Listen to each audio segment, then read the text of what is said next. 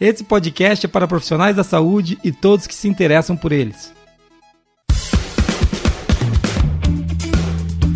Está começando agora o QualiCast, o seu podcast sobre gestão, qualidade e excelência.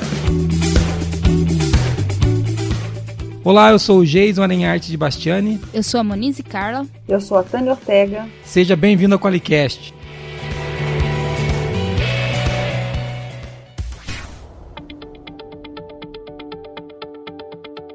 Bem-vindo ao Qualicast, você que escuta a gente. Hoje eu tô com uma visita ilustre a Tânia Ortega.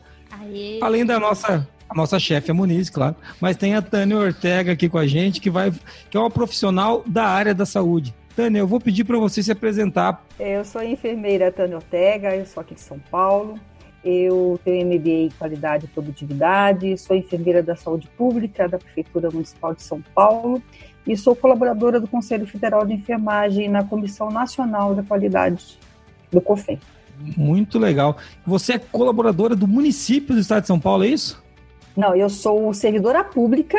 Servidora pública? É, da Prefeitura Municipal de São Paulo. Olha só, então você é. colaboradora do Conselho Federal de Enfermagem. Sim. Sim.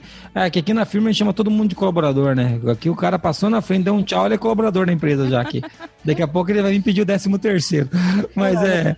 É, você sabe que eu trabalhei 27 anos no, no hospital privado, né? Trabalhei no Hospital uhum. Einstein, então foi onde eu aprendi tudo sobre o que eu sei sobre qualidade, porque eu não só estudava, como aplicava.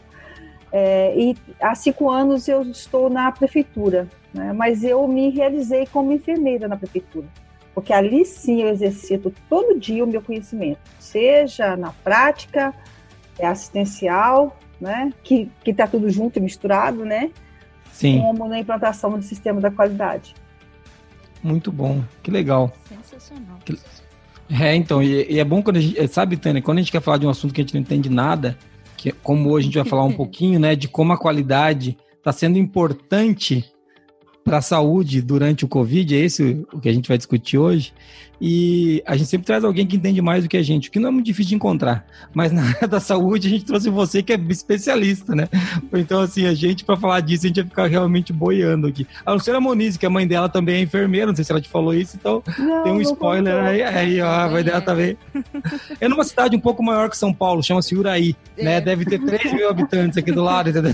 10 mil, ó, respeito. Nossa, tá. Um, um beijo aos enfermeiros de Uraí, que vão ter que ouvir esse Qualicast agora.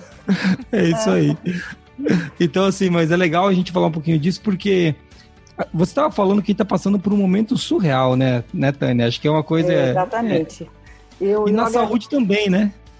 Sim, eu agradeço imensamente a oportunidade de poder falar sobre isso, né? Falar é, da nossa visão, do que nós estamos fazendo de bom e o que pode... nós poderíamos estar fazendo melhor ainda se nós tivéssemos condições e oportunidade, né?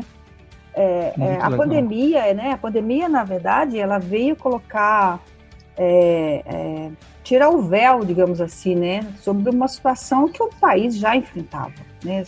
Eu estou falando, eu sei que isso é um problema mundial, mas vamos falar aqui, focar no Brasil, que já está bom demais a gente falar dos nossos problemas, né? já sou, Resolver os nossos primeiros, né? É, vamos ver os nossos primeiros, né? Então, assim, nós estávamos preparados, né, nós profissionais de enfermagem, de viver o ano 2020 como um ano de festa e comemoração, né? Comemorar, né? É, era o ano da enfermagem, né? Um ano anunciado pela Organização Mundial da Saúde como ano da enfermagem. E aí nós não, não esperávamos que nós íamos ser protagonistas, né, dentro de uma pandemia. Quem trabalha com vacinas sempre falou sobre isso, né? Quem estuda, estava sobre a gripe, dizia que a única coisa que ameaçava o país a enfrentar uma pandemia seria um vírus da gripe, né? Apesar de que é, o novo coronavírus, né, os estudos já têm mostrado que ele não é uma gripe, né? Ele é uma doença, ele causa uma doença sistêmica.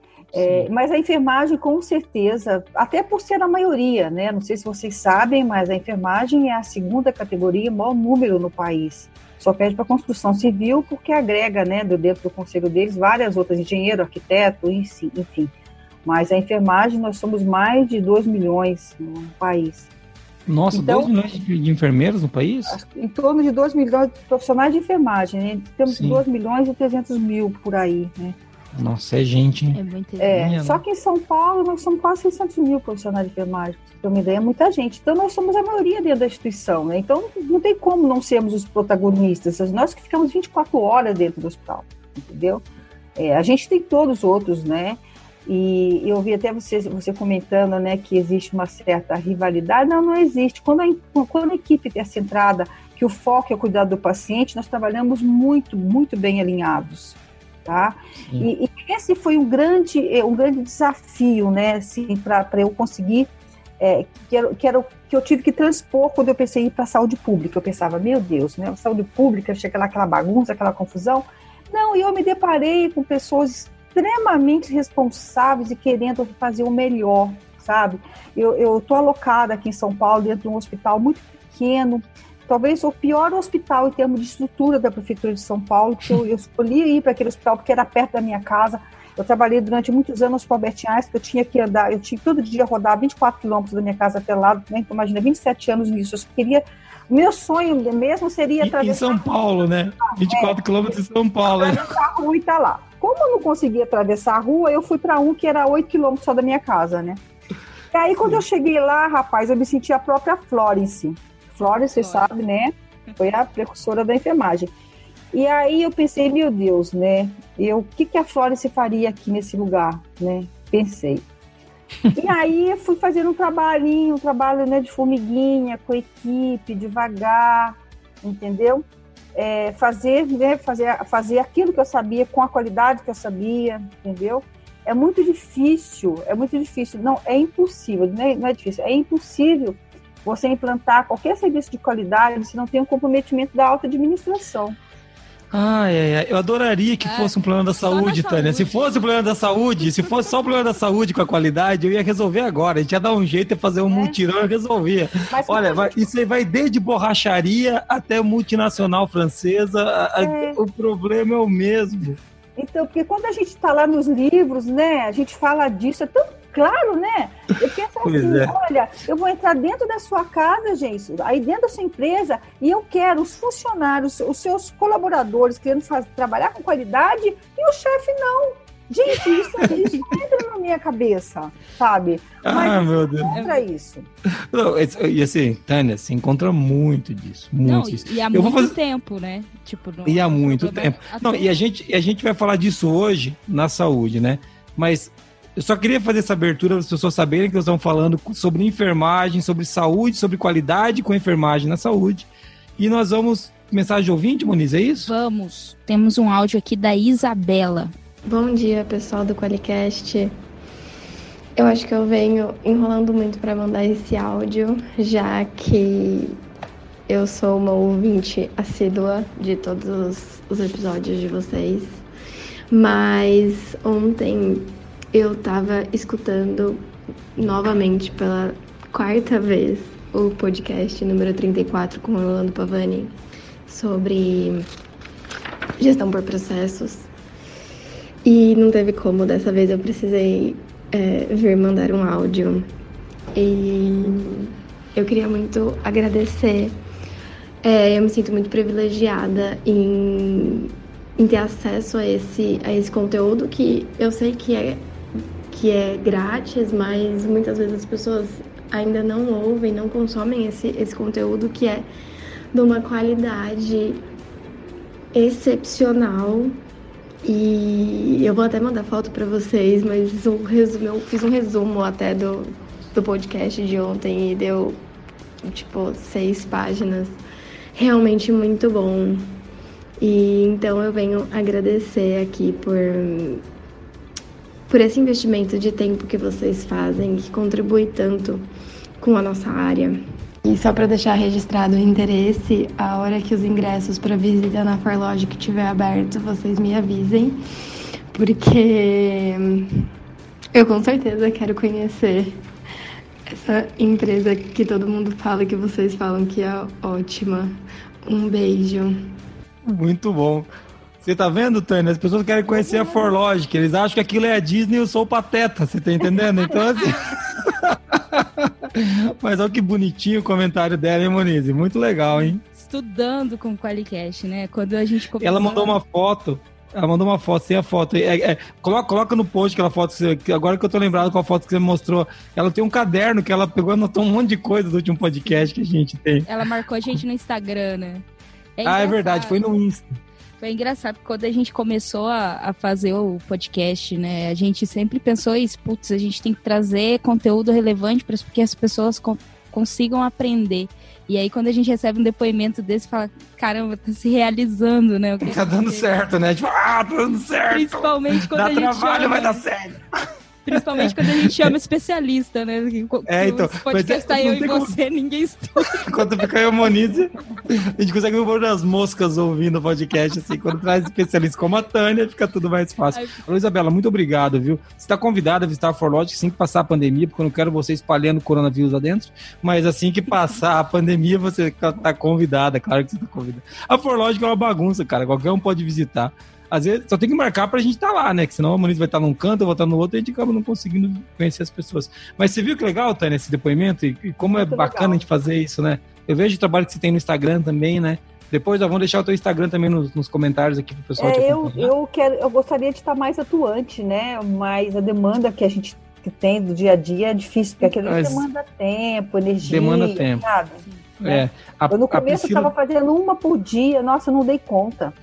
É. A, a, a Pri me ajuda bastante com as postagens, eu gero todos os conteúdos pessoalmente, mas a Pri me ajuda, a, o horário de postar ela me lembra e tal. Mas eu confesso para você que eu também não consigo trabalhar. Para mim, a, é, a, gente fica focado muito mais aqui no dia a dia, né? É, naquilo que é. a gente quer gerar, construir de verdade. Eu acho que a gente está trabalhando muito mais nessa pandemia do que antes, né? Do que lá, ah, bater cartão, voltar. Não... Nossa, aquilo era maravilhoso. Eu não, eu não, não, não tenho dúvida. Isso aí eu não tenho dúvida. As minhas costas me denunciam. Entendeu? A dor nas costas aqui é absurda, assim. Eu nunca tive isso, cara.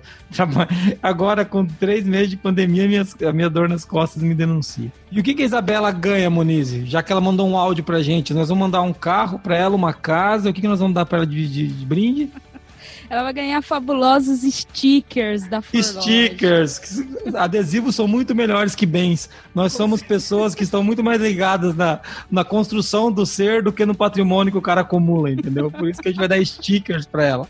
Se você também quiser mandar áudio e talvez ganhar stickers da Forloge, que é só mandar para 43 99822 0077. E pra quem não sabe o que, que são stickers, já me perguntaram várias vezes, stickers são só adesivos, tá? Então, então é o nome chique. É o nome chique. é o nome chique. Pro adesivo não sai na água. É isso. Se você quiser resumir bem, o adesivo... Mas são fofinhos, ó. Um tá escrito qualidade, significa fazer certo quando ninguém tá olhando. Sim, o outro, tá escrito, outro, outro do Deming, qualidade não é obrigatória, sobrevivência também não. Né? Então, a gente tem stickers muito bons. Então, se você ganhar, você vai ficar feliz. Mande áudios pra gente. Que legal. Legal, né, Tânia? Vamos... Ah, por favor, Tânia, depois passa o endereço pra Priscila que eu vou mandar stickers pra você. Tá bom? Muito você é, é, por favor, né? vai ser um prazer. Porque você, você, mandou áudio pra gente. Gostei não... desse daí.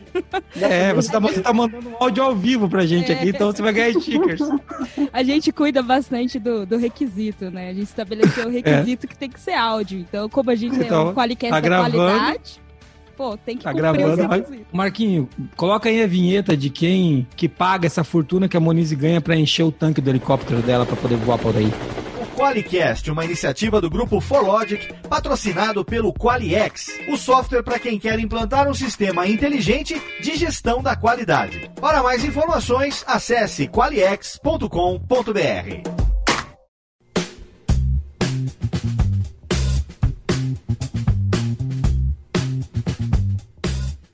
Voltando com a Tânia Ortega, para a gente falar um pouquinho sobre qualidade na área da saúde, como a qualidade sendo importante no combate ao Covid.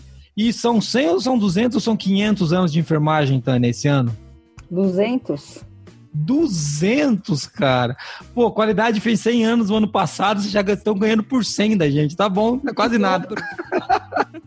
é só o dobro. Mas tem, ó, tem muita tem gente ficando doente há mais tempo. É isso que significa isso? Há mais tempo do que tem gente cuidando da qualidade. Não, não significa é, nada disso. Na, na verdade, assim, é, por exemplo, na pandemia, quando a gente vai estudar, né, a última pandemia que teve, né, em 1918, não há registro da participação da enfermagem, né? É pela falta de valorização, que não está muito diferente também, não, né? Sim. Atualmente, você percebe pelas pelas mídias, né? Eles levam médicos para falar, não levam enfermeiros. Já viu algum enfermeiro em algum programa? É, mas esse, eu, adoraria, eu adoraria que esse fosse o problema da pandemia, viu, Tânia? É. Quando não, eu vou falar. Quando eu vou... agora de valorização da enfermagem, entendeu? Sim. Sim, mas é, mas, mas é, é esse mesmo que eu tô querendo trazer. Eu adoraria que fosse um problema que a gente tem só durante essa pandemia, mas a valorização da enfermagem, ela não acontece, ela não, melhor, ela não deixa de acontecer só aí, né? Quando a gente vai discutir no hospital, é, é impressionante como a gente tem. A gente não tem a força que a enfermagem deveria ter, né? Eu tava conversando disso com você em off ali, de como a gente vê que quem vive, a, quem, quem movimenta a qualidade dentro dos hospitais é a enfermagem, né? É a, a, enfermagem é um, gra é um grande fio condutor da, do sistema de gestão dentro, dentro da, dos hospitais. Tô falando alguma besteira ou você acha que não, tem... Não, não, não, não tá falando. Porque assim, como a enfermagem que faz a assistência, se a enfermagem não trabalha com qualidade, você não tem como ter aplicar o, a gestão da qualidade, entendeu? Sim. Porque é ali, que é ali que você está entregando o serviço para o seu cliente, né? Quando a gente fala de processo de trabalho, né? A entrega do produto, né? Qual é o Sim. produto? produto da enfermagem é o meio, né? É como eu estou fazendo, é como estou fazendo um curativo, evitando né, uma, uma transmissão de infecção, cuidando bem de um catéter, entendeu? Porque uhum. a, a, a, gente, nenhuma empresa quer ter é, dano, né? É, tipo, ter uma, um, um, erro, cometer um erro, seja ele de produção, seja ele quebra de peça, no caso da enfermagem é um dano ao paciente, que coloca a vida dessa pessoa em risco, entendeu? Sim. Então começa desde uma infecção hospitalar, né? É, que pode mudar totalmente a proposta do tratamento do paciente. O paciente entra, por exemplo, fazer uma, uma, uma, uma eu já tive cuidado de uma criança que ela entrou para fazer uma fimose e aí, na hora que funcionou uma veia, não foi usado, né, é, é, os princípios, né, recomendados. Essa, esse menino pegou uma infecção é, de corrente sanguínea, teve uma bacteremia, ficou grave, foi para uma UTI, ficou, ficou muito tempo internado na UTI, não operou a fimose, e ainda saiu de lá com traqueostomia, enfim, entendeu? Meu Deus do céu. Então, quando a gente. Eh, eh, nós recebemos depois essa criança, eu, eu a recebi depois na UTI, isso não aconteceu, né? No caso, a contaminação não aconteceu onde eu trabalhava. Ele foi transferido depois para a UTI onde eu trabalhava, né, para cuidar é, de uma coisa que né, foi decorrente, né? Eu tive um caso, por exemplo, da minha filha.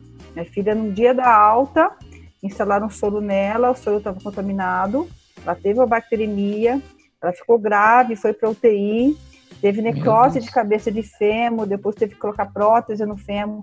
Então, quando a gente fala de erro, né, é, alguns, alguns, erros eles são corrigíveis, né? Quando quebra uma peça de um carro, você vai buscar o outro, né? E não entrega o produto né, no, no dia. Agora, na enfermagem, se, se as pessoas percebessem, quando a gente fala de qualidade da assistência de enfermagem, isso implica, sabe, Geisso, o cuidar da sua vida, na vida do seu familiar, né, de quem precisar, entendeu? É. é. Uma coisa que a gente bate muito aqui, isso para nós foi uma lição, viu, Tânia? A nossa história, a gente começou pensando em indústria. E hoje, um ter... eu acho que eu nem falei isso para você, mas um terço dos clientes que chegam todo mês são da área da saúde. Mais de um terço. Entendeu? E a gente Nós atende... temos clientes que a gente já tem um terço. Né? É um terço, é. Hoje chega mais de um terço. E assim, a gente é muito bem referenciado dentro da saúde porque a gente tem um, um atendimento muito diferenciado. Acho que as, as pessoas, quem é da área de saúde já sabe da importância do atendimento, eu acho que acaba valorizando isso muito. Exatamente. Entendeu? As empresas, quando que conseguem trabalhar e tão madura, né, porque isso leva uma fase, elas percebem assim, o grande cliente de um, de um hospital são os médicos, né? principalmente o hospital particular, que é o médico que leva o cliente para ele. Então, ele, uhum. eles têm uma tendência de tratar esse médico como um deus e não se importa com, com lá na ponta, né? Com técnico é, de é. enfermagem, é, auxiliar é. de enfermagem, que São Paulo ainda tem. Mas eles esquecem que quem vai garantir a qualidade do atendimento é aquele auxiliar, aquele técnico lá na ponta. Olha, e, e é, Imagina e esse muito... médico tendo que falar para um cliente, dizendo assim: olha, teve um erro. Seja é. ele qual for. Então, a empresa que trabalha sério, que quer dar um atendimento sério, um atendimento de qualidade, ele vai investir também em todos os profissionais. Em todos. Sim, sim e eu estava dizendo que a gente demorou para aprender, porque o que acontece? Como a gente vê da indústria, né? Pô, indústria, você fala não conformidade para mim, o que, que eu penso? Um lote que eu tenho que refaturar, entendeu? Remanufaturar, um, um, um bando de refúgio, matéria-prima perdida. Você olha e fala assim, não, a gente trata assim. Uma não conformidade na área da saúde é uma vida, muitas vezes. Né? Não, não, não, é, não é um desperdício de material. Então, por isso é. É uma vida e também qualidade de vida. Sim, ou, ou, qualidade de vida, é, ou, ou, impactar, imagina. É, voltando agora, por exemplo, aqui para minha filha, mudou totalmente a qualidade de vida dela. Isso acontece com vários pacientes, entendeu? Me dá medo, cara. Desculpa, mas você, você, você é a pessoa que pergunta assim: fala uma lista de cinco pessoas que não vão ter esse problema. Coloca até o nome. Você entendeu? Na é. família da Tânia, isso nunca vai acontecer. Pois é, mas, mas não sou eu que cuido, né? Exatamente, exatamente. no hospital, quem vai cuidar de mim não sou eu mesmo. Então, não interessa eu ser melhor, eu tenho que ter a minha equipe todo é, mundo no mesmo é. nível, entendeu? Tem que ser sistêmico, né? É, então a gente tem toda uma frente de trabalho para deshospitalização, né? Desde a saúde Sim. pública, a, a, saúde privada e a saúde pública agora, né? Tirar o paciente do hospital o mais precocemente possível. Ah, porque nós somos muito ruins? Não, não é isso. É porque é onde é, tem pessoas, onde tem humano, tem um erro. E são várias coisas que, que levam ao erro, né? Que levam a, a essa quebra e não garantia da, da qualidade na assistência. Por exemplo, Sim. vocês devem ouvir falar sobre o subdimensionamento. Né? Que, o que, que é isso? Os hospitais estão trabalhando com o número de profissionais muito abaixo. Então, Sim, por exemplo, se, o ideal seria que eu, enfermeira, cuidasse de 10 pacientes né, e estou cuidando de 20, eu estou cuidando direito? Estou é. conseguindo enxergar essas pessoas? Não estou conseguindo. Se um técnico de enfermagem dentro de uma UTI, o máximo que ele deve cuidar é de são de dois pacientes, está cuidando de quatro, está cuidando direito? Não está cuidando direito. Sim. Você está entendendo? Então, quando a enfermagem vai para a rua, sabe, faz greve, a, a população não se importa, a população não apoia. Ela nem entende, né, Tânia? Desculpa, eu não quero defender a população, não, mas, mas eu falando, falando por mim. Eu, eu que tô, que lido com, com os enfermeiros, né, que eu conheço, que eu, eu já tive essa. Já caiu essa ficha para mim quando a gente começou a atender a área da saúde. Falei, cara, esses caras aqui fazem um trabalho que eu não sabia. Para mim, mas, ó, de verdade, eu não vou querer ser piegas aqui falar que eu sempre valorizei enfermagem. Para mim, enfermeiro, cara, é tipo o camareiro do, do hospital. Eu não entendia o que ele fazia. Acha que é uma pessoa que o médico treinou para fazer lá. Exa o auxiliar do médico, exatamente, sabe? É, Primeiro, ele é um profissional autônomo, nós fazemos então... faculdade, especialização, mestrado, doutorado, pós-doutorado, somos pesquisadores, entendeu? Exatamente, somos nós que estamos dentro do hospital fazendo a gestão para que para garantir que tudo funcione, entendeu? E se hoje, é, na, é, sempre foi falado, né, que a enfermagem é, é, é, é, a, é, a, coluna cervical, né? Do, do sistema, provavelmente sistema único, né? Do SUS. Uhum. É, e eu posso dizer para você que nós só, os hospitais só funcionam por causa da enfermagem. Agora, por, por exemplo, né, nós estamos preparados para a guerra. Nós temos e, e, locais mais longínquos, né, por exemplo, é, algumas cidades que tinha dois médicos na cidade. Tá certo, os dois médicos morreram. E aí? Quem está fazendo os partos? Quem estão tratando? Quem tá somos nós, porque nós podemos aplicar, o parto, por exemplo, o enfermeiro pode fazer, né? tem enfermeiro especialista que faz isso muito melhor que muitos médicos. A gente, é óbvio que tem alguns procedimentos que são privativos do médico, mas Sim. protocolos do Ministério da Saúde, né? dentro de uma unidade básica de saúde, a consulta de enfermagem está salvando muitas vidas. Então, a população ela não faz ideia, né? Que muitas vezes somos nós que mudamos a conduta, que chegamos no médico, como doutor, olha, esse paciente estava assim, agora está assado, né? Eu tive uma conversa, por exemplo, com o Sérgio Martucci, né, que a Monize né, acompanhou, que é o enfermeiro referência, o doutor Eduardo Fernando é um outro enfermeiro referência em SAMU, implantação de SAMU, implantação de serviço de catástrofe, né? Ele poderia vir falar uhum. com você também sobre isso, sobre a qualidade, como que o sistema da qualidade ajuda, né, nessas tomadas de decisões que o paciente às vezes chega lá, eles, vão, eles chegam a falar, ah, o paciente sofreu um traumatismo craniano. Não, é um politrauma ou uma batida de carro. Mas ele chega lá e o paciente, ele bateu, ele bateu o carro porque ele teve um infarto, é. entendeu? E às vezes quem chega lá primeiro é o enfermeiro e ele faz esse diagnóstico, né? Quando ele monitora o paciente, Sim. ele vai ver, não, ele, ele, o, o, o que eu tenho que atender aqui, a prioridade é o IAM. Entendeu? Sim. Então, nós somos capacitados, nós temos competências, entendeu? Para acompanhar o paciente. O médico passa a visita, e eu quero deixar bem claro o seguinte: aqui não é, nós não estamos dizendo quem é melhor que quem. Não, eu estou colocando aqui a importância dos profissionais. Então, um Sim. médico, ele não consegue estar 24 horas dentro de um hospital, entendeu? Ele tem a vida dele, tem as coisas. Né? Um médico, por exemplo, do hospital particular ele passa a visita, ele avalia o paciente, ele prescreve. Quem vai ficar acompanhando esse paciente para ele é a enfermagem. Eu quero até puxar uma coisa que está trazendo, porque eu acho muito legal essa, esse gancho, Tânia, para a gente falar da, da, da importância do enfermeiro enquanto profissional na saúde das pessoas que estão no hospital. Eu, eu quero voltar para uma coisa que você trouxe que o hospital é inseguro, né? E a gente às vezes fica acha ruim pensar nisso, mas gente, é só fazer uma análise de risco.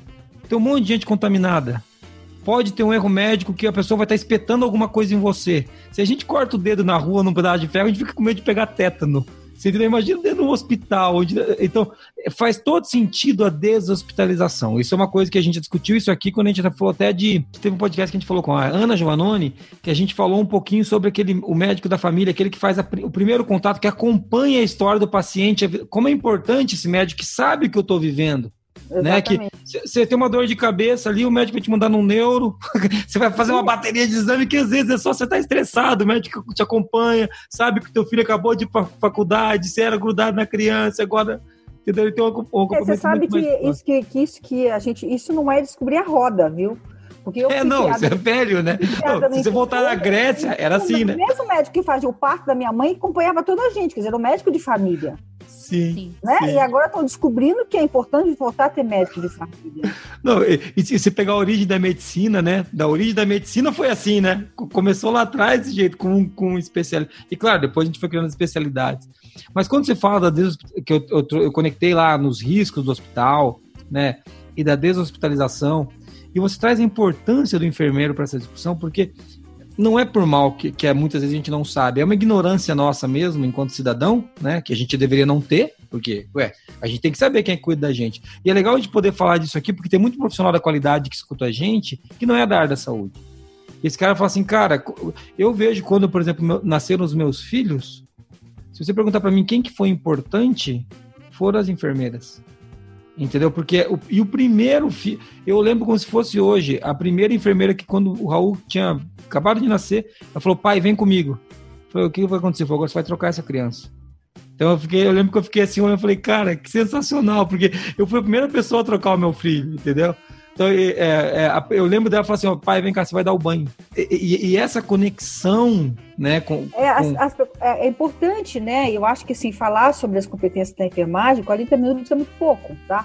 Mas na, prática, é, é, na prática, o que acontece? Por exemplo, o enfermeiro, ele está na porta dos hospitais, nas portas das bases de saúde, são nós que fazemos o acolhimento, nós que fazemos a classificação de risco, entendeu? E nós temos competências, por exemplo, chega um paciente lá, seja ele com a Covid, seja ele com com tuberculose, nós já na porta, nós já implementamos as barreiras, as precauções que a gente chama, entendeu? Que são as medidas para evitar que esse paciente transmita essa infecção. Então, ali que a gente já vai, a gente já vai deixar anotado se esse paciente vai ficar em isolamento, né? já orienta o paciente que ele vai usar máscara, já orienta a equipe que ele que olha, esse paciente aqui vai ficar em precaução, seja de aerosóis, seja de gotícula, entendeu? Com relação a, a medicamento, né? Então, por exemplo, é, é, não é verdade que a gente é, não, não é, trabalha em conflito com outras categorias. A gente tem que trabalhar ao contrário, muito bem alinhado, porque existe uma corresponsabilidade entre todos os profissionais. Tá? Então, quando o médico prescreve o medicamento, tem uma corresponsabilidade com a enfermagem que administra e com o farmacêutico que dispensa e que orienta, inclusive, porque o farmacêutico é especialista nessa área. Então, quando eu vou administrar um medicamento, que eu tenho alguma dúvida, é com o farmacêutico que eu vou conversar, entendeu, Jason? Por exemplo, olha, esse medicamento tal, qual é o período, eu não o conheço, tem alguma observação, tem alguma coisa que eu preciso fazer. A gente tem hoje, já é recomendado, nem todos os hospitais fazem, mas que a gente faça conciliação medicamentosa, saber que esse medicamento eu não posso dar no mesmo horário que o outro, né? O paciente estava tomando esse medicamento em casa, eu não posso mudar, tenho que dar continuidade. Então, o enfermeiro pega essa demanda, conversa com o farmacêutico, às vezes devolvemos junto com o médico, então tem que ter essa interação. Equipe que Sim. trabalha com qualidade, né? E aí vamos falar assim, o que, que a qualidade impactou na sobrevida dos pacientes da Covid, tá? Então, por exemplo, mesmo o hospital, é, eu sempre que eu interno a minha filha lá na, no, no, no, grande hospital aqui em São Paulo, é que eles, eles já tinham todo esse, é, é, muito amadurecido com relação ao sistema da qualidade, E não é, não, e não, isso não quer dizer também que eles não tiveram acidentes lá, quer dizer, contaminação, porque eles não sabiam. Que, que a gente sabia hoje? A gente sabe como, que o vírus, o vírus transmite, você está entendendo? Mas o, no caso do, do novo coronavírus, ele tem alta transmissibilidade entendeu? Então, a gente, até a gente perceber que nós tínhamos que usar uma máscara N95, porque então, então até o nosso conhecimento para vírus, uma máscara cirúrgica era o suficiente. Então, nós tivemos que quando teve o quê? Contaminação. Então, quando um hospital ele trabalha já com sistema de qualidade, ele tem condições de dar uma resposta rápida. Tá certo? Porque quando ele vê se eu e você, eu enfermeira, você médico, nós usamos todas as barreiras e nós nos contaminamos, opa, o que, que aconteceu? Tem que acender uma luz laranja, né? Não, Exatamente. não tá normal. Entendeu? Então ele tem que ele vai responder rapidamente e redobrar a atenção sobre aquilo. Entendeu? Sim. Então, quando você trabalha com o sistema da qualidade, você tem os seus indicadores, você tem a visão geral, né? Você tem um retrato da sua instituição. Então, você vai ver uma demanda que aumentou lá na porta, você vai saber que tem que colocar mais profissionais lá, tem que providenciar mais leite, tem que providenciar mais aparelhos, entendeu? Quando você uhum. não enxerga isso, você fica que nem, desculpa a expressão, que nem um cachorro correndo atrás do rabo, você tá entendendo? Apagando incêndio muito legal isso que está falando, porque provavelmente o hospital, vou trazer um, não conheço o caso que está trazendo, vou só trazer um caso hipotético que você me ajuda a desenhar esse, essa trilha se ela está certa. Mas o hospital provavelmente já controlava a contaminação dos seus colaboradores. Controla, tem um indicador mensal, bimestral, semestral, não importa. Já estava cuidando disso. Quando chegou a Covid, está na hora de parar e começar a olhar isso por dia, por semana né? Porque, ó, a gente teve. Lembra quando a gente começou a falar de Covid, a gente falou de gestão de mudança? É, é, é gestão de crise, né? Você tem que parar o que você estava. Porque aquilo que você fazia convencionalmente, se você tem gestão de verdade na qualidade, essa hora você vai para falar, para, é, não é o mesmo momento. Exatamente. Né? Então, e quando você tem uma gestão, você trabalha com gestão de qualidade, o que, que acontece? Um processo já implantado, com tudo acontecendo, você, você cada um sabe das suas responsabilidades. Então, eu não tenho que dizer pra, lá para a medicina ocupacional como é que ela vai monitorar esses pacientes. Ela, já, ela já vai fazer o, o, exercício dela. É igual vocês, uhum. vocês aqui nessa empresa, que você fala assim, olha, uhum. Tânia, a gente é uma empresa né, meio diferente, mas com certeza você tem as funções muito bem desenhadas. Então, a Sim. Monize faz uma coisa, a Priscila faz outra coisa, né?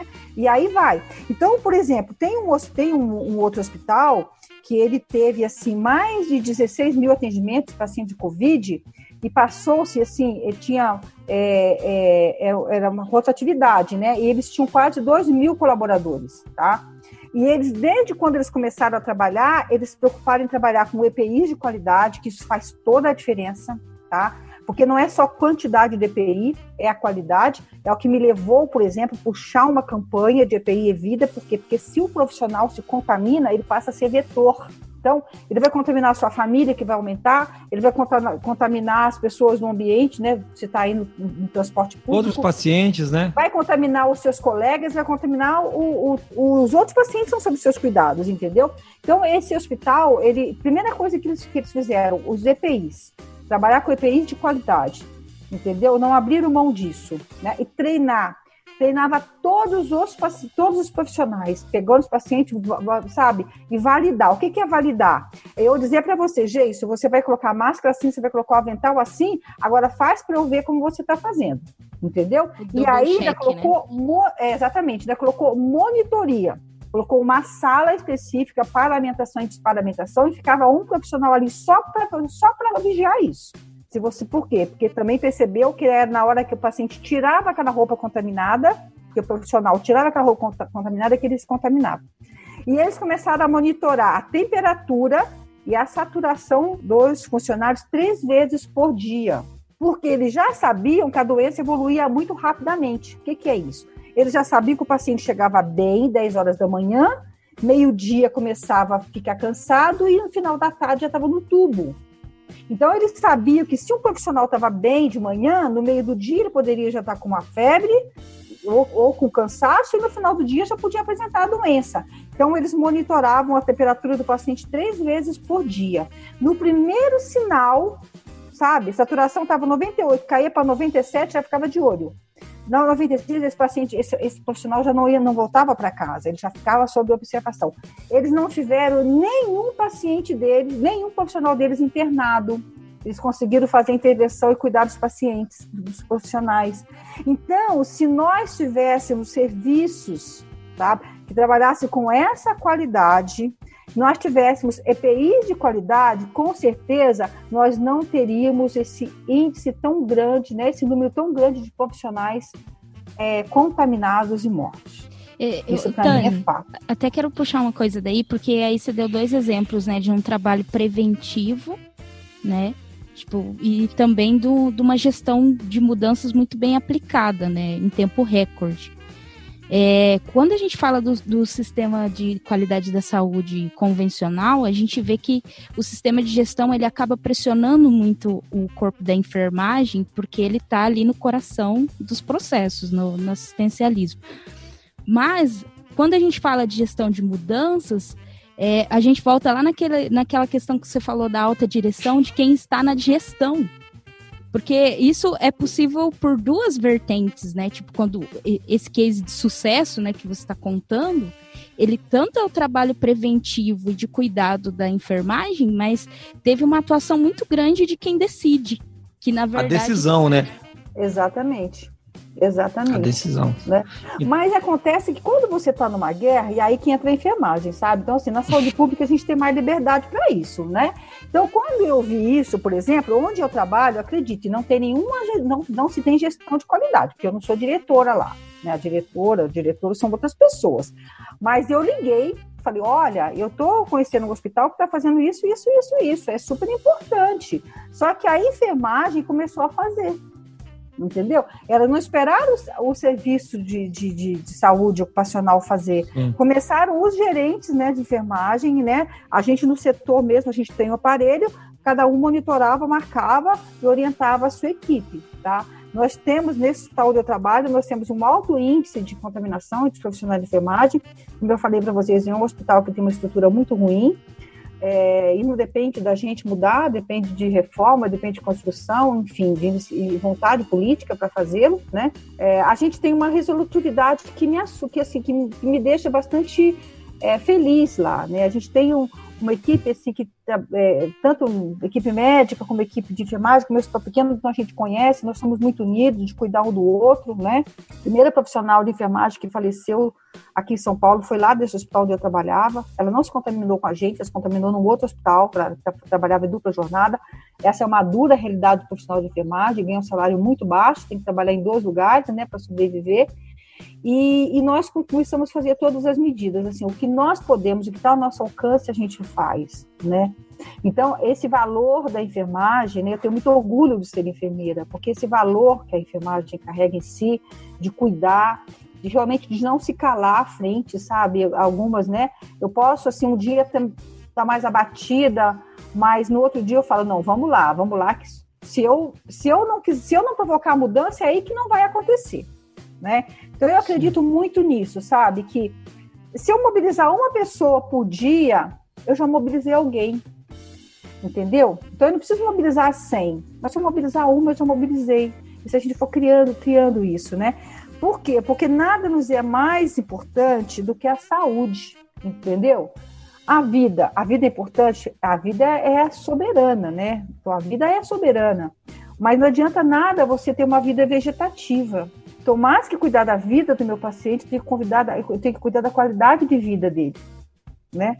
Eu, eu fui no hospital, eu fui fazer uma visita no hospital e eu fiquei muito eu fiquei muito sensibilizada, sabe, de ver o quanto ficava grave os pacientes da Covid. E mais sensibilizada ainda, porque ele ali ele se tornava um, tornava um, mais um, sabe? Então eram, eram muitos pacientes, não era um paciente, eles eram, eram muitos pacientes, sabe? Eram assim, 120 pacientes de UTI, sabe? E uns, alguns muito graves. E ali você percebia que a pessoa perdia a sua identidade. Passava a ser um número, né, Tânia? Passava a ser mais um, um. E aí eu peguei e falei assim, um, um, hospital onde a equipe era muito, muito mobilizada de querer fazer o melhor, sabe, de estudar, de fazer pronação, de fazer isso, de fazer aquilo. Eu falei para ele assim: vocês têm contato com a família? Temos, a gente liga para a família, quando o paciente está bem, ele, ele mesmo liga, faz chamada, né? Isso, isso tem essa vantagem hoje das nossas tecnológicas. Já tem enfermeiros fizeram isso, começaram a emprestar o um celular para o paciente falar com a família, você está entendendo? Aí depois colocaram, né, é, é, tablet e tudo mais. Eu falei, então pede para a família trazer uma foto do paciente, dele atual e uma foto dele com a família. Faz um quadro e traz uma, traz uma, traz uma mensagem da família, né? Com a mensagem da família. Eles, olha, eu dei essa ideia de manhã à tarde, eles já estavam fazendo isso, depois me mandaram as, as imagens, sabe? E aí depois que o paciente, enquanto o paciente estava lá entubado, muito grave, essa foto ficava na cabeceira ali, onde tem a identificação do paciente, ficava foto dele com a família. Então, estava escrito lá, sabe? O Jason é o amor, né? Dos filhos e tal, sabe? Está aqui o senhor, o senhor Paulo, né? A família do senhor Paulo aguarda. Então, cada uma família trazia essa. Então, você passou a resgatar. Você pensa que ah, é, uma coisa, é uma coisa tão simples, gente, mas que você resgata. Qualquer um que chega naquela, na beira do leito fala: Nossa, o senhor Paulo é o amor da dona Maria. Nossa, o seu Paulo tem três netos que estão aguardando por ele lá fora. Entendeu? Com um isso também diminuiu. Né? Exatamente. com isso também diminuiu um outro problema, um outro risco muito grande, porque, veja bem, como que é o fluxo do paciente da Covid, tá? O paciente vai na unidade básica de saúde ou no pronto atendimento. Aí, aí vê lá que ele tem um sintoma, né? Aí ele é encaminhado. Dali, ele é encaminhado para o hospital de campanha, porque não tem vaga no hospital. Então, ele é atendido no, numa unidade básica de saúde. Desta unidade básica de saúde, se ele tem sinais da Covid ou do, do UPA, ele vai, ele é colocado numa ambulância e é levado, por exemplo, para um hospital de campanha, tá? Quando eu cheguei nesse, no dia fazendo uma visita no hospital de campanha, eu percebi que esse paciente vinha sem pulseira. Sendo que a pulseira, ela é, é uma determinação por lei, né? Existe uma lei né, do direito do paciente que, obriga, que, nos obriga a colocar uma pulseira nesse paciente, tá? E além do, além do Programa Nacional de Segurança do Paciente, que tem a identificação. Quando o paciente está lúcido, orientado, eu posso chegar para ele e conferir, né? Olha, seu nome está correto? Está correto, né? Pego a identidade e confiro com ele, tá? Só que muitas vezes esse paciente chega lá sem a identidade, porque às vezes o paciente passa mal em algum momento, chegou lá, né? E ali é colocado uma pulseira. Aí ele vai vai ficar internado ali nesse hospital de campanha, tá certo? Do hospital de campanha, ele, ele de repente ele fica grave e em algum momento tem que tirar essa pulseira para funcionar uma veia, né? Enfim, botar algum equipamento, fazer um eletro, qualquer coisa esse hospital depois ele vai para um hospital mesmo, para uma UTI desse hospital de campanha. O risco desse paciente perder a sua identidade, sabe, de, de, de haver troca de paciente ou de prontuário é muito grande, porque são muitos pacientes, entendeu? Então, é, também foi uma melhoria que nós apontamos de tirar foto, porque é muito simples hoje em dia, você adapta, né? Vocês que trabalham com isso, você sabe, né? Adapta lá um, um tal, tira foto do paciente, e aí ter no prontuário do paciente a foto dele atual. Porque vocês sabem que idoso odeia botar foto, né, deles idosos, né? Eles querem ter a foto dele de identidade, eles querem ter a foto de 18 anos, né? Isso é muito comum, tá? Chega lá com 70 com a foto de 18, né? Então foram melhorias que foi se fazendo, né? E que uma melhoria que esse hospital adotou, além de tirar foto, ele mantinha a foto, sabe, colorida do paciente. Em caso de óbito, tá? A legislação fala que o corpo tem que ser preparado no local onde ele morre, e sendo que ele está longe dos acompanhantes, está longe dos seus familiares. Agora, se a pessoa tem a foto, tem a foto lá do seu José, né, atualizada, e a foto da família, na hora de entregar, ele pode comparar se aquela família é aquela família da foto. Então, era uma foto, além de ser serviço humanizado, para garantir a identidade desse, desse paciente, né? Então, você percebe que quando você trabalha com qualidade, nada te escapa, nem a é. humanização, entendeu? E nem os princípios legais, né, éticos legais da sua prática, entendeu? Que é um sistema bem, é um pouco mitiga os riscos dele falhar, né? Não que ele Exatamente. não falhe, mas é mais difícil falhar. É. É a mentalidade de risco, né?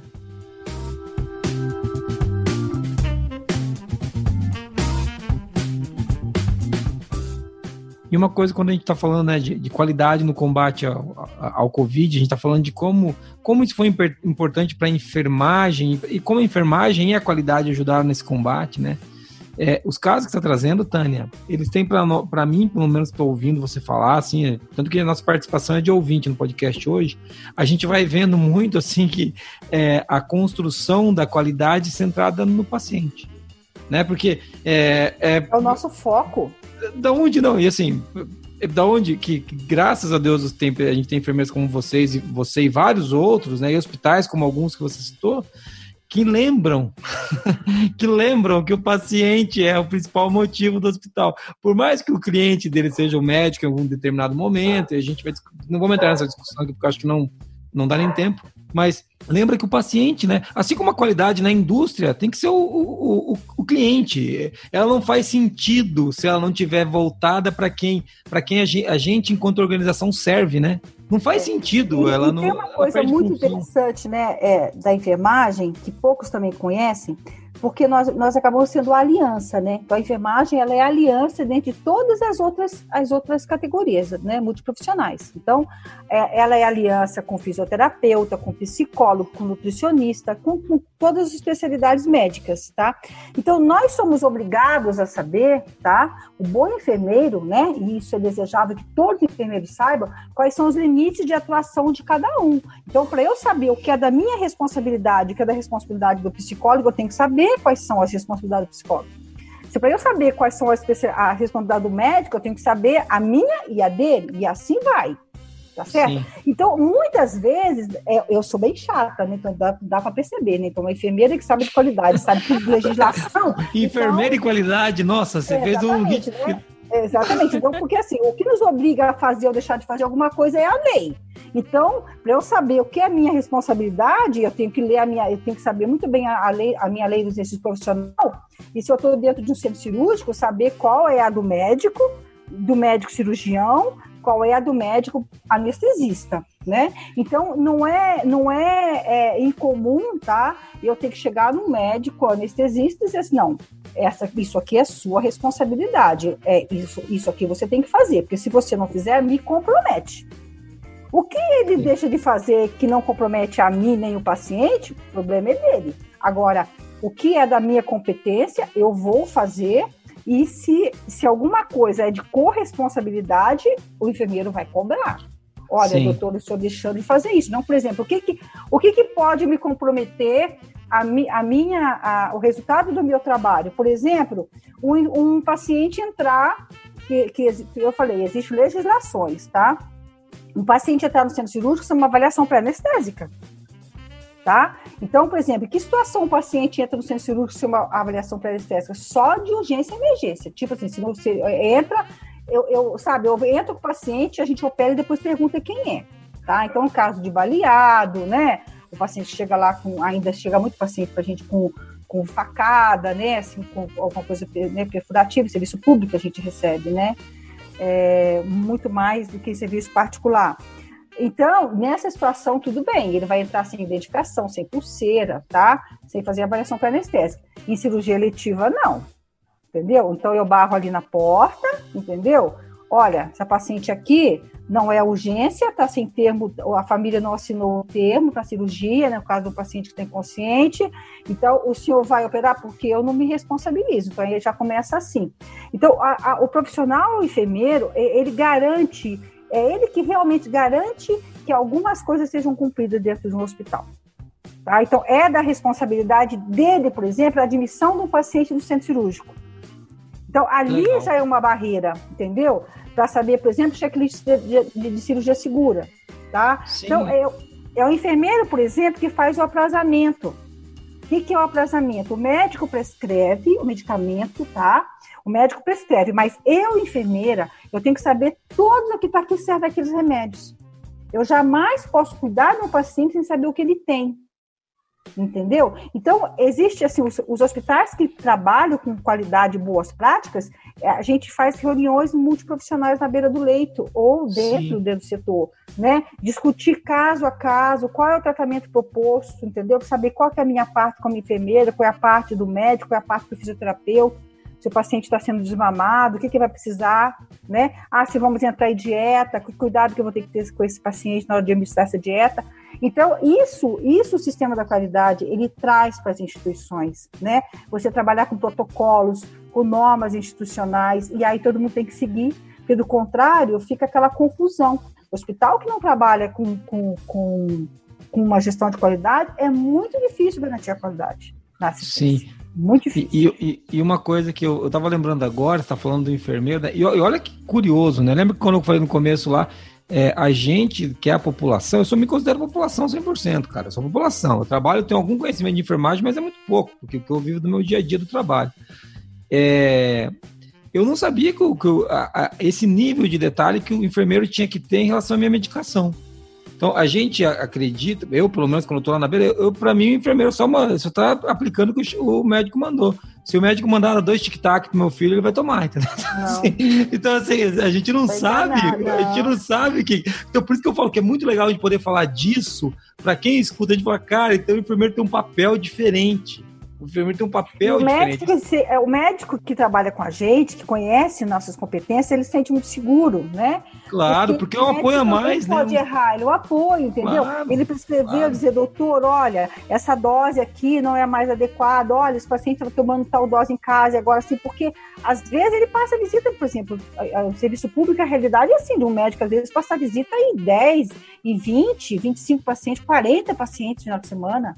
Então, Sim. a gente trabalhar com ele, sabe, dizer assim, olha, o senhor não prescreveu um antibiótico, mas ele está com tantos leucócitos, entendeu? Porque é a responsabilidade do enfermeiro também Sim. saber acompanhar a evolução desse paciente, entendeu? O, claro. o, o, paciente, o enfermeiro também faz exame físico. O enfermeiro não faz exame é. físico para diagnosticar doença, mas ele faz exame físico para para ver quais são as necessidades da ciência de enfermagem deste paciente.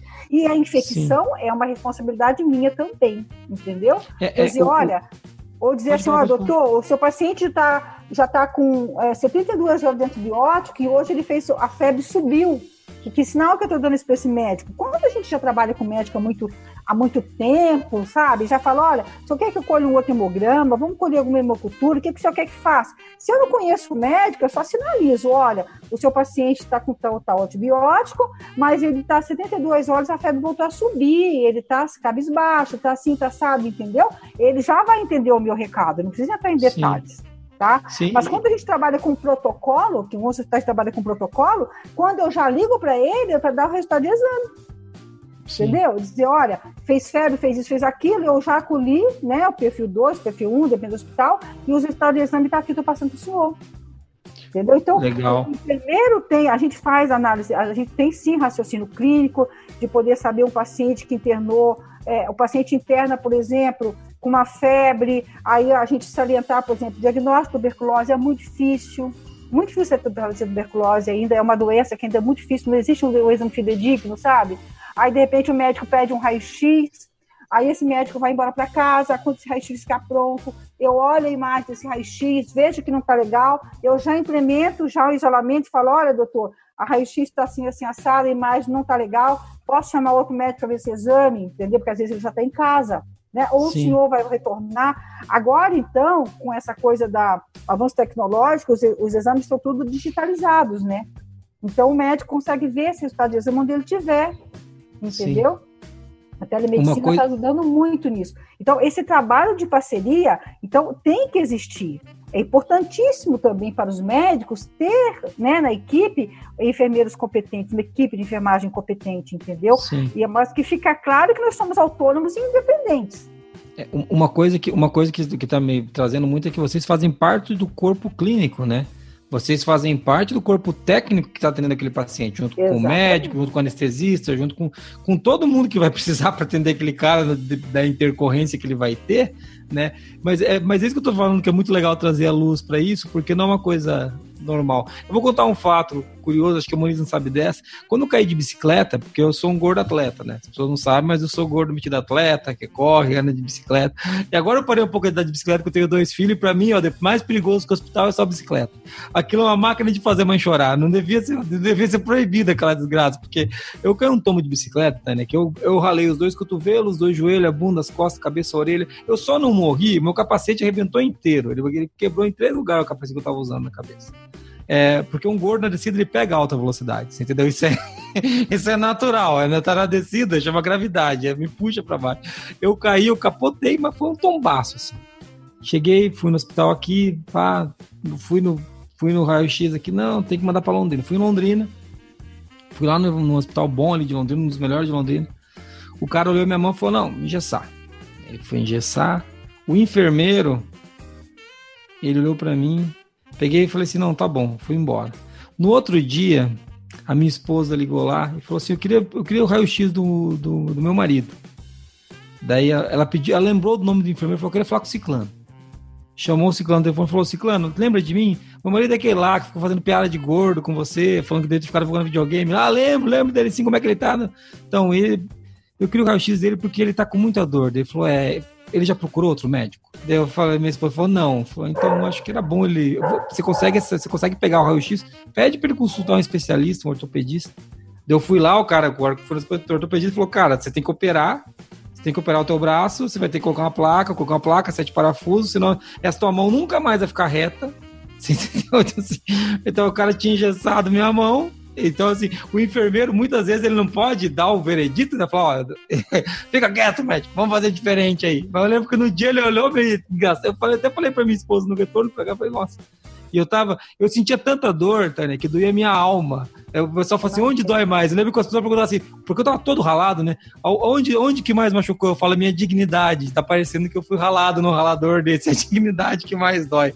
Porque eu tava tudo arrebentado, eu nem sabia que era minha mão que tava doendo no dia. E depois que foi passando isso tudo, né? E a gente vê como que né, nessa hora o enfermeiro, porque eu sou, na verdade, eu que sou o grande motivo do hospital entendeu? O enfermeiro falou assim: ó, é, se ele puder fazer, pede para ele consultar um ortopedista, porque isso, isso, é uma coisa natural. Se eu machuquei o braço, quebrei uma, um braço, quem me atendeu foi o clínico geral, pô, tem que ir para um ortopedista, né? Vai lá, você quebrou o braço, cara, vai ver o que você tem no braço. E graças a Deus que eu tive, eu fiz esse, esse, essa, esse movimento, né? E foi graças ao enfermeiro que me deu essa, essa dica. Você, a gente... sabe que a gente, é, a gente, você falando isso aqui, é, tem um outro problema que as empresas elas não conseguem enxergar o quanto é bom a contenção de talentos, tá? Sim. Então ele vê muito números, né? Ah, o salário está baixo, a contenção de talentos. Por quê? Porque não sei o que estou falando, tá? Os estudos, quem os especialistas que estudam sobre, né, desenvolvimento de competências, é, para o enfermeiro ou qualquer outro profissional, tá? Ele leva menos de cinco anos para desenvolver todas as competências, tá? É, para poder exercer alguma coisa entendeu? Então, você tem que ter o conhecimento, você tem que ter habilidade, tem que ter atitude, você tem que ter os seus valores, enfim, um monte de coisa agora que né, quem trabalha com isso coloca. Então, se você leva cinco anos, né, e, e, essa empresa, a cada cinco anos troca de pessoas, ela nunca vai ter a pessoa totalmente, né, para trabalhar, entendeu? Aí, Mas é uma então, excelente treinadora de equipe, né? Ela treina o cara e entrega. Então, então, por exemplo, assim, eu tenho 38 anos, né? Eu fui técnica de enfermagem, depois me formei em enfermeira, tenho 38 anos. E isso já me levou, de alguma maneira, para a gente desviar de conflitos, entendeu? Então, na hora a gente sabe como a gente está lidando. Gente, quando você está trabalhando, né, no caso, com médico, com outros colegas enfermeiros mesmo, a gente já que já está trabalhando bem entrosado, os próprios médicos já te chamam, entendeu? Ou falam, oh, enfermeira, resolve isso aqui para mim, entendeu? Olha, eu estou com um paciente assim assado, que, que você acha da gente fazer tal coisa? A gente discute o caso, mesmo na saúde pública lá, onde não tem a gestão da qualidade, entendeu? Sim. Por quê? Porque a gente já sabe o jeito de falar, ou a gente, o contrário também é verdadeiro, entendeu? Para, olha, doutor, é, no hospital particular é mais difícil a gente fazer isso, né? Mas Sim. às vezes o paciente chega para a gente, né? E eu falo, olha, doutor, esse paciente está passando aqui, né? Veio para um clínico, mas eu acho que ele deveria ser visto por um cirurgião. Né? O quadro dele, chegou o hemograma aqui, está sugestivo aqui de ser algum abdômen agudo, algum abdômen inflamatório, Sim. entendeu? Então a gente consegue fazer isso, muito, muitas vezes, graças a Deus, dá certo, né? Então, por exemplo, é, existe uma coisa que hoje já é um dos sinais para a gente poder chamar o médico, né? O paciente está esquisito, né? Então, às vezes chega para passar visita, o paciente está lá agitado, tá... mas o que está acontecendo? Não sei. Doutor, ele está esquisito. Mas como tá, ó, pressão tá boa, saturação tá boa, frequência tá boa, mas o paciente tá esquisito. Aí chega lá, o paciente está numa pré, sabe? Às vezes o paciente está tá em sepsis, ainda está entrando em sepsis, ou às vezes o paciente está tendo um, um edema agudo de pulmão, entendeu? Que os sinais todos ainda não, não ainda estão se mantendo, porque nós temos nosso sistema, graças a Deus, que é muito inteligente, né? Para a gente manter o que a gente chama de homeostase, né? Manter Sim. o corpo bem. Quando começa a alterar, porque realmente a coisa está começando fora de controle, né? Então, muitos médicos que já nos conhecem, ele, quando a gente fala, ó, oh, doutor, o paciente está esquisito, ele já vai olhar. Ele já, já, já acende um alerta, né? É, já fala, não, essa enfermeira não também estaria me chamando se realmente esse paciente não tivesse esquisito, entendeu? Então, ter uma equipe madura desse ponto de vista, né, é, e bem entrosada, gente, isso é, todo mundo, todo mundo ganha com isso. Todo mundo ganha com isso, entendeu? É óbvio que agora, após pandemia, nós estamos perdendo muitos colegas de enfermagem, né? A gente tem todo que triste dia, isso, né, dia, Tânia? Todo dia, né? E muito, muito disso mesmo é a gente está passando há muito tempo, sabe, com as empresas que não investem em treinamento. Então, muitas empresas, os profissionais não têm treinamento, então o profissional teve que, sabe, de novo, reaprender a lidar é, com o mesmo é, controle, digamos assim, com as barreiras, né? Sabe, a, a, a, as precauções, saber o momento exato de pôr uma luva, de tirar uma luva, entendeu? E aí, quando eu estou falando, não estou falando só da enfermagem, estou falando do, de todos os profissionais da saúde. Nós estamos perdendo muita gente boa, né? Que vai fazer muita falta, sabe? Uma dúvida que eu tenho, e eu acho que é, foi até na, na hora que eu estava stalkeando seu Instagram lá, eu vi você comentando alguma coisa sobre isso, é que também essa pandemia, ela, ela é, meio que diminuiu essas barreiras entre é, áreas, né? Tipo, você tem está defendendo aqui sempre que eles têm que estar bem alinhados, mas existem lugares que tem bastante conflito, mas querendo ou não, isso uniu, né? Essa pandemia uniu mais a, a saúde ali dentro como um corpo clínico só em, em, em relação ao cliente. Isso é uma realidade. É, a gente, na verdade, quando você tem uma, uma equipe ainda imatura, né? É, nós estamos com muitos problemas no país, né, gente? Um grande outro problema, né? Nós temos um problema muito grave na saúde e um outro problema é que nós temos muito sério nesse país de educação, né? E aí acaba, inclusive, é, afetando... Uma coisa puxa a outra, né? Exatamente, né? Então a gente acaba saindo assim, é, muitos, muitos médicos realmente muito imaturos, médicos se formando muito jovens, né? Também tem tudo isso da maturidade, né? Os médicos jovens eles são mais impetuosos, entendeu? Eles, eles saem muito arrogantes, alguns deles, então fica um pouco mais difícil. E aí que, aí que entra a vantagem de você ter, por exemplo, é, uma equipe de enfermagem mais madura para lidar com esse médico, entendeu? Porque não adianta ir para o enfrentamento sabe? É. Às vezes a gente tem que chamar para conversar e dizer, olha, doutor, o senhor é médico, o senhor é enfermeira, né? O senhor é muito imaturo com relação, o senhor ainda está nesse processo aqui nessa instituição, mas era interessante o senhor trabalhar dessa forma, entendeu? Toda a forma como você vai conduzir as coisas, né? É, então, esses conflitos, né? Eu esbarrei, eu esbarro com muitos conflitos assim, né? Porque eu sou uma enfermeira, o pessoal fala combativa, né? Porque se eu enxergo o risco, não interessa. A minha função ali é preservar, é preservar a vida, né? Não é, não é mais nada. Inclusive a vida dele, inclusive a vida dele, né? Você falou que você é uma enfermeira combativa, né, Tânia? Sim, então, então, por exemplo, eu vou chegar e vou dizer assim, olha, né, esse dia chegou lá um chefe e falou, olha, enfermeiro, tirei o enfermeiro da sala de emergência e botei ele na classificação. Eu falei, desculpa, mas o senhor não pode fazer isso. Claro que eu posso. Eu sou o chefe. Eu falei, não, o senhor não é o chefe da enfermagem, o senhor não pode fazer isso. Né? O senhor não pode. O senhor peça, por favor, para ela retornar, porque senão quem vai pedir sou eu. Senão eu vou lá pedir para ela e orientei a enfermeira. Fui lá e falei, olha, ele, você não pode acatar a ordem dele. Ele é médico, ele não pode ter autonomia sobre a escala de enfermagem, né? Então, por quê? Porque o médico não sabe das minhas obrigações legais. Para ele chegar e me falar, entendeu? O enfermeiro tem as obrigações legais, nós temos, nós temos direitos, nós temos deveres, nós temos obrigações. Então, só quem pode me dar ordem é outro enfermeiro. Entendeu? É, é muito parecido, é, é, é, muito parecido com o cara da Marinha querer mandar alguém do exército, não vai dar certo. É, entendeu? Então, mas isso não é rebeldia, isso inclusive é para garantir a segurança de todo mundo. Não, é. Cara, isso, isso é ordem, né? Alguma ordem tem que ter, não dá pra gente improvisar o tempo todo no é, hospital, né, cara? Exatamente, né? Então, eu vou lá e eu faço uma orientação de como tem que ser administrado o medicamento. Aí o médico vai lá e fala da outra ordem errada, entendeu?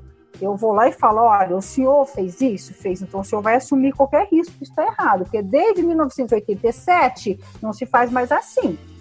A sua, a sua responsabilidade é prescrever, a de administrar é minha.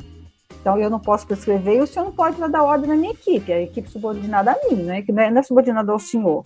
Então são alguns limites de atuação que às vezes tem que ter até para ele poder aprender o limite dele. Sim, você está entendendo? Se eu não dou essa devolutiva né? É. Chama, chamar para conversar e falar. E é, senão você nunca vai resolver alguns problemas que existem na assistência, Sim. entendeu?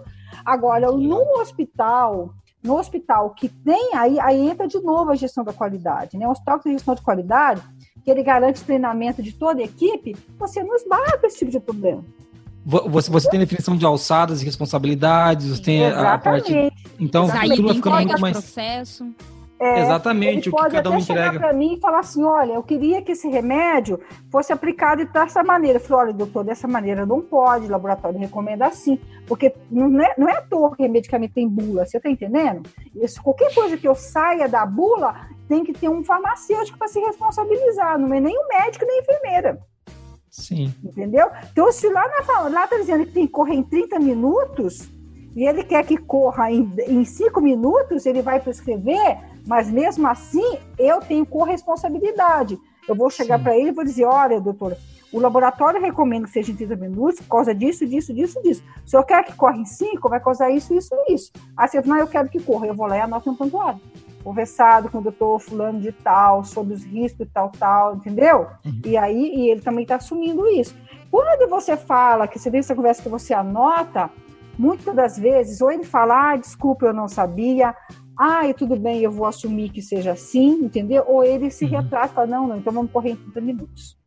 É, entendeu? É, porque, é, e, e, também ele pode ter os motivos dele também. É aquele negócio, não, não, não é uma questão de quem, de saber quem está certo e quem está errado, é de todo mundo ter a sua responsabilidade declarada, Exatamente, né? Exatamente, porque nós é, somos é, corresponsáveis, você está entendendo? Exatamente, é isso aí. Não, e outra, todo mundo a serviço do paciente. Eu, acho, eu também, eu também parto da premissa que o médico também não está querendo errar. Né? Ninguém está querendo errar, tá todo mundo querendo acertar né? Todo mundo querendo acertar. Mas eu acho muito legal esse posicionamento quando você fala da sua combatividade, de você estar tá ali para falar, ó, isso aqui eu não quero fazer, isso aqui eu quero fazer assim porque é desse jeito que é, não sou eu que estou dizendo, tá na boa, isso aqui é, é filha de pau E deve ter médico que fica muito bravo, hein? Os médicos Sim, que escutam a gente, eles vão, mandar é, eles vão mandar e-mail xingando. É verdadeiro, né? Eu pego e falo para o doutor, olha, eu não conheço esse medicamento, o senhor tem experiência? Sim né? Eu é, exatamente. Isso. Como é a maneira mais segura da gente fazer isso? É através de via periférica? Vai precisar de um catéter? Eu não tenho conhecimento desse medicamento. Às vezes a gente não tem tempo para estudar. Sim, entendeu? Sim, não, então é parceria. É isso é parceria. É isso. Quando a gente sinaliza que, o, que alguma coisa não está bem, a gente também tem que estar tá protegendo esse profissional. Porque sim. enquanto às vezes eu tenho, eu tenho mais quatro, quatro enfermeiros comigo, às vezes o médico está sozinho. Sim. E, e a complexidade Não. que está a fazer assistência hoje em dia é impossível, humanamente impossível você se manter atualizado o tempo todo. Você está entendendo? Não, Não e, é... e, hoje a gente tem o paciente Google, né? O cara chega no médico e ele já prescreveu. É, cara, é, é, é, complicado. Então, assim, eu acho que, claro, se a gente trouxesse um médico aqui, não, é, é, de novo, não é uma questão do certo e do errado, né? É muito legal trazer os pontos da enfermagem, que eu acho sensacional e para a gestão da qualidade, podem falar o que quiser. Isso eu falo para qualquer médico. Para mim, dentro do hospital, é enfermagem quem é que quem é grande espia dorsal da gestão hospitalar para mim, entendeu? Para mim, para o Jason que trabalha com software para qualidade, né? Claro que eu, daí tem outras discussões que eu não vou entrar. Mas para o Jason, que fala assim, Jason, quem é que ajuda a conduzir o sistema de gestão? Né? O famoso sistema de gestão da qualidade. Para mim é enfermagem, isso aí é indiscutível. Né? Mas, poxa, muito legal essa conversa. Tânia, vou, o que nós vamos ter que fazer? Nós vamos ter que começar a encaminhar para o final essa conversa aqui. Nós vamos gravar, nós vamos ter mais um podcast com você, que eu quero falar mais com você, porque o assunto é muito bom. Daqui a pouco a gente vai ter que, então, vai ter que ser igual a Hebe. Toda segunda-feira a gente vai ter que. Ah, sim, sim. então, a gente gravar, porque a gente tem muito assunto para discutir, é. né? Mas eu estou gostando muito da, do rumo da prosa.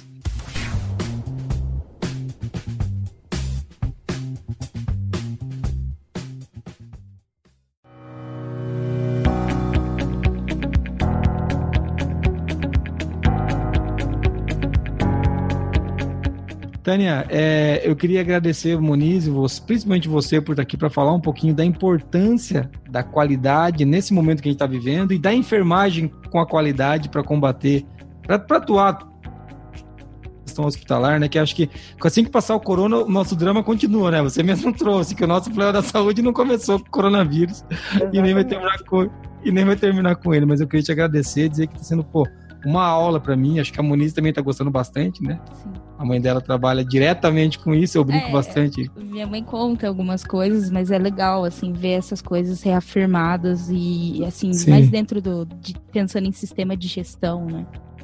Agora você acredita na sua mãe, né, Moniz? Quando claro, ela falava, olha só, fala, você acha que eu tenho fala para ela. de falar que eu não acredito, nunca na vida eu acreditei. É. Tá certo. Mas é, eu, vou, eu vou fazer o resumo do podcast, então. Qualidade salva. Pronto, acabou o podcast. O resumo é isso, o resumo é esse, porque como é que eu vou resumir essa aula que a Tânia deu? Entendeu? Mas eu acho que é muito legal a gente ver, mas faz muita diferença, né, Tânia? Só para a gente reafirmar isso, aqueles que têm qualidade no atendimento, que buscam a qualidade como um, princípio, faz diferença no atendimento também para quem está na batalha contra o corona, não faz? Ela auxilia, assim, é extremamente é, é importante nas tomadas de decisões, né? Que nos resulta em ter maiores acertos. Né? Quando você tem é, já todos os indicadores, né, um processo de gestão ah, maduro, é, o risco da gente errar é menor. É, então, e a gente tem até uma minimizar, inclusive, erros, né? E até uma coisa que você trouxe o tempo todo, você não falou com esse nome, mas a mentalidade de risco o tempo todo você falava, eu mitigo o risco, eu me preocupo. Então, o tempo todo, a mentalidade de risco ela tá aí, né? Ela tá... Então, pô, isso é, isso é gestão da qualidade. As pessoas ficam pensando em fazer planilha, falam, cara, ou é. tem usar software, uma coisa que a gente vende software. Quem paga o nosso salário é o Qualiex. Mas eu sempre digo o seguinte: software não é gestão e software não é liderança. Software é uma ferramenta, ele vai te ajudar, vai ser legal, mas não cobre dele uma coisa que é sua, né? Até esse podcast é para falar disso, né, Muniz? Sim, assim, foi um exemplo vivo da cultura da mentalidade de risco, assim, implementada. Isso no dia a dia. É isso aí. E, e, você sabe, só pegando assim rapidinho, Pode essa falar. coisa da cultura, né? É, é muito sensível quando eu vou fazer a avaliação, a gente vê todos os protocolos muito alinhados. Mas quando você chega num ambiente onde os profissionais não têm a cultura da segurança e da qualidade, ela é sensível. Ela é sensível aos olhos. Sim. Sabe? Você para assim cinco minutos, você vê a maneira como esse profissional aborda o paciente, a maneira como esse profissional chega, na, sabe? Então, por exemplo, um, um, profissional que tem isso nele, ele jamais vai chegar num, num balcão onde ele prepara medicamentos sem higienizar as mãos e sem limpar esse balcão. Entendeu? É, então, isso, isso é e se escorar em cima. Assim. É, é, é. Isso é tão automático, entendeu? E, e isso, quando você traz para sua vida, é exatamente isso, né? E eu quero deixar aqui bem claro é, eu não tenho nenhum conflito com o profissional médico, com quem quer que seja, ao contrário, eu tenho vários colegas assim, que eu adoro. É impossível, né? A gente está dentro do hospital, a gente é interligado, né? Sim. É uma equipe multiprofissional que tem que estar muito alinhada. É, e tudo que muito, muito que eu sei aprendi com os meus colegas médicos, né? Essa coisa do feedback, de sentar junto, de discutir, né? Mas nós temos que combater os nossos profissionais em qualquer área, tá? Então, porque o nosso foco é, como eu disse, o paciente, né? Isso. E não é só salvar a vida, é também a, a, a garantir a qualidade de vida, a qualidade Muito da saúde legal. mais, entendeu? Muito legal, Tânia, muito obrigado. E que legal poder conversar com uma enfermeira que tem essa visão, né? Que, que como tem a Ana Giovannone que a gente gosta, as pessoas que a gente gosta. É engraçado, até falo para o Muniz, as pessoas que a gente gosta, a gente sabe que são as pessoas que acreditam no ter os valores que a gente tem, buscam as coisas que a gente busca, né? Então, eu queria agradecer você por estar aqui. Eu acho que foi, pô, espero que você tenha gostado da, da bagunça. Gostei, eu acho que todo demais, mundo fica um, todo mundo, todo mundo fica um pouco chocado, porque eles falam assim, nossa, mas é, é, é engraçado o podcast, é divertido. Eu falo, é, de sofrimento chega o casamento, né? A gente já tem muita coisa boa. Então... Pronto, agora minha esposa vai ouvir isso e agora eu apanho de novo em casa. Eu, não, eu nunca.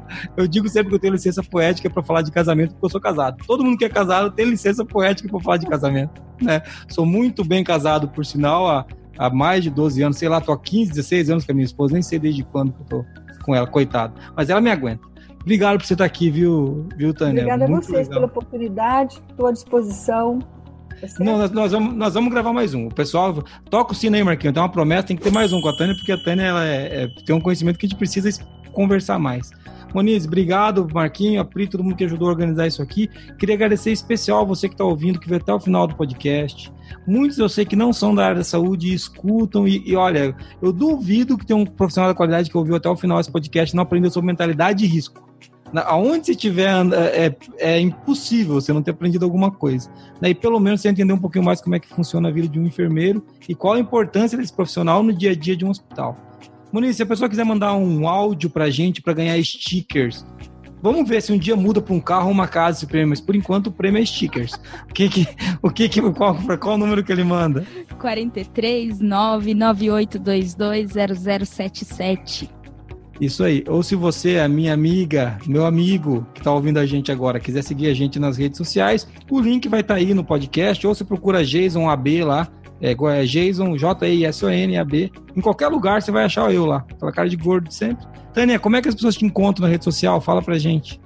Então, eu tenho o meu Facebook, o Facebook no Instagram de Tânia Ortega, e eu uhum. também tenho, a, eu administro a página Enfermagem da Paixão.